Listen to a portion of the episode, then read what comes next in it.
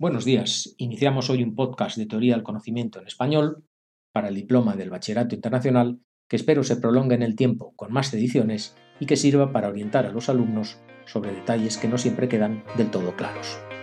El podcast de teoría del conocimiento por Jorge Arturo Muñoz.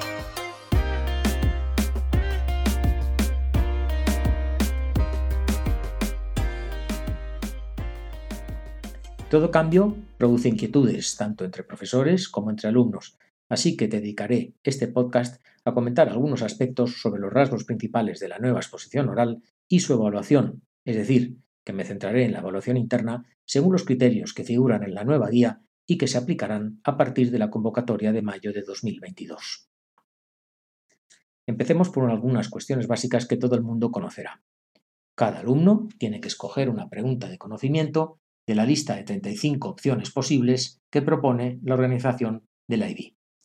Ya no se trata, pues, como antes, de encontrar una situación de la vida real motu propio a partir de la cual se extraía una pregunta de conocimiento por parte de cada alumno, sino de elegir entre las que se proponen en la lista.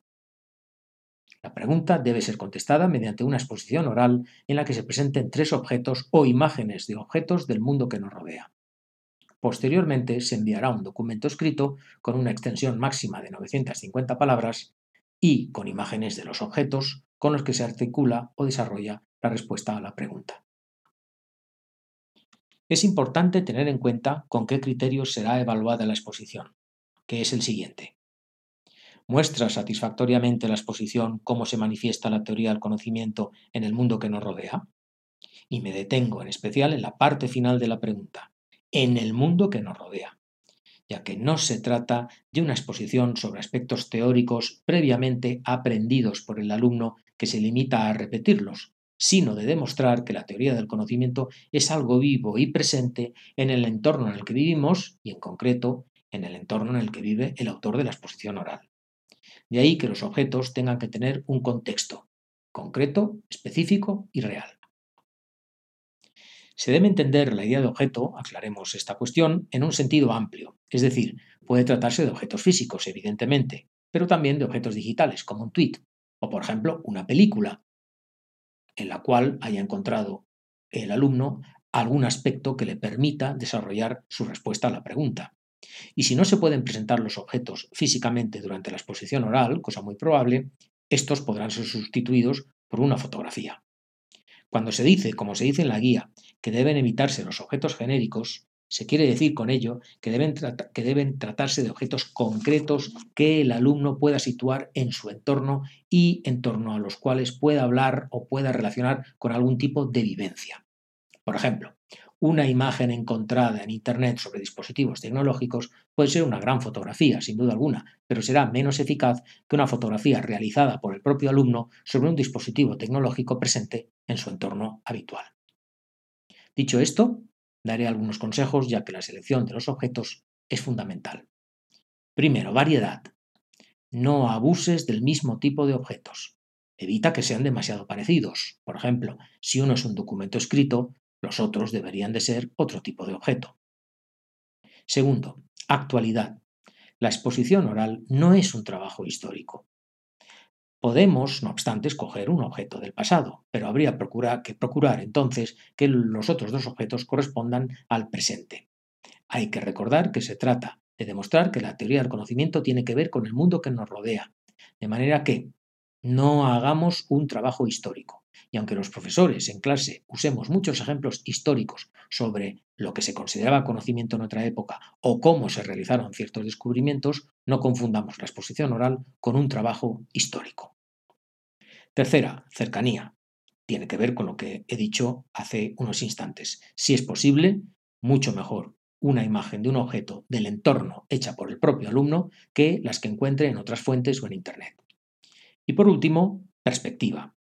Procura que la diferencia entre los tres objetos te permita responder desde perspectivas diferentes o con matices distintos a la pregunta de conocimiento. Cada objeto debería aportar algo novedoso a tu exposición, de forma que no confirmen todos ellos exactamente la misma idea. Bien, dicho esto, tenemos lo fundamental. Sabemos que tenemos que elegir una pregunta de conocimiento y encontrar tres objetos con los que, razonada y justificadamente, demos una respuesta coherente. Pero, ¿cómo encauzar el trabajo? Y es más, ¿por dónde empezar la búsqueda? Las preguntas, al fin y al cabo, son abiertas y se pueden contestar de muy distintas formas. Y en el mundo en el que estamos estamos rodeados de montones de objetos, rodeados de montones de objetos en los que nos podemos perder de tanta indefinición. Pues bien, hay que saber que la exposición oral tiene que encuadrarse en la nueva parte del temario que propone la nueva guía para el primer año del diploma. Y esa parte del temario corresponde a los siguientes temas. Primero, tema central, que se titula El conocimiento y el actor del conocimiento. Segundo, el conocimiento y la tecnología. Tercero, el conocimiento y la política. Cuarto, el conocimiento y el lenguaje. Quinto, las sociedades indígenas y el conocimiento. Y por último, el conocimiento y la religión. Así pues, debo encuadrar mi exposición oral entre estos temas, en algunos de estos temas, sea el tema central o alguno de los cinco temas opcionales. Por supuesto, es importante partir de un buen enfoque, de una buena orientación temática, ya que de la lista de las 35 preguntas, algunas encajan mejor con unos temas que en otros.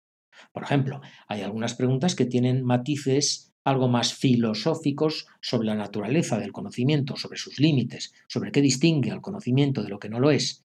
Y probablemente esta pregunta encaja mejor con el tema central, mientras que otras preguntas que puedan aludir a las consecuencias de tener o no conocimiento pueden relacionarse mejor con la tecnología. Otras preguntas invitan a reflexionar sobre cuestiones éticas, y estaría bien darse cuenta de que estas cuestiones pueden tener que ver con todos los temas de los que hemos hablado, todos los opcionales, pero también con el tema central. Por eso, el trabajo que se hace diariamente con los profesores en las aulas puede ser un trabajo muy clarificador para delimitar el terreno en el cual es razonable moverse o iniciar la búsqueda para hacer la exposición oral. Aclaremos, por último, algunos aspectos de procedimiento que al mismo tiempo son de contenido para saber cómo presentar la exposición oral y cómo presentar el documento escrito. Bien, es evidente que lo primero que hay que hacer es un buen análisis de la pregunta seleccionada.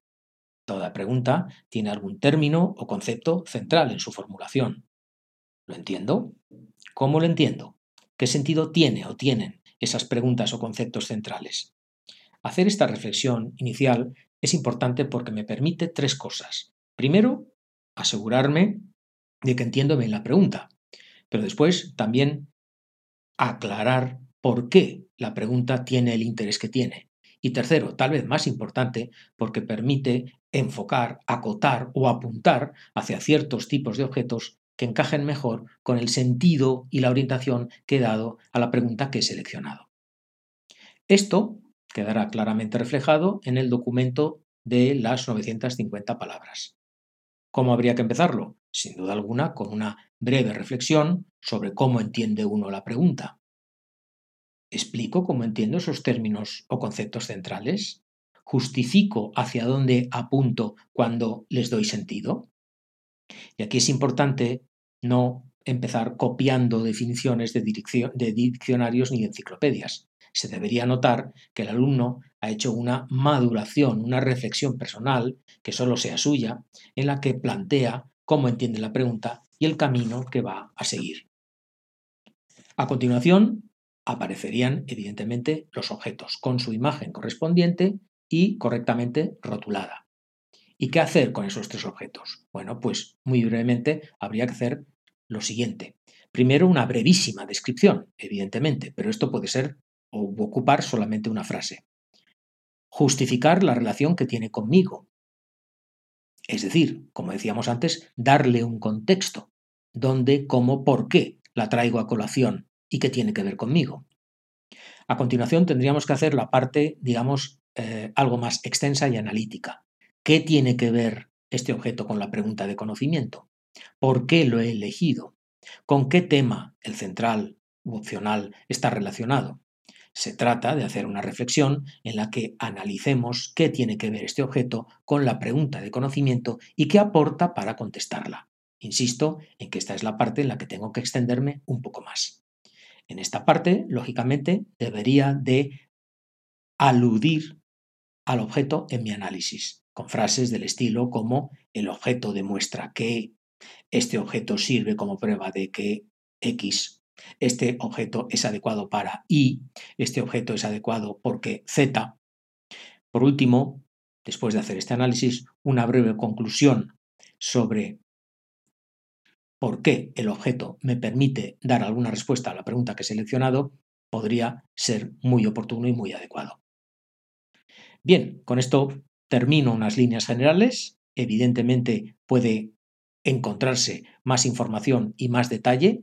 Invito a quien quiera eh, buscar esa información que consulte documentos más específicos que están en la página web teoriadelconocimiento.es y teorialconocimiento.com y espero que podamos encontrarnos en sucesivas grabaciones. Mucha suerte a todos con la exposición oral.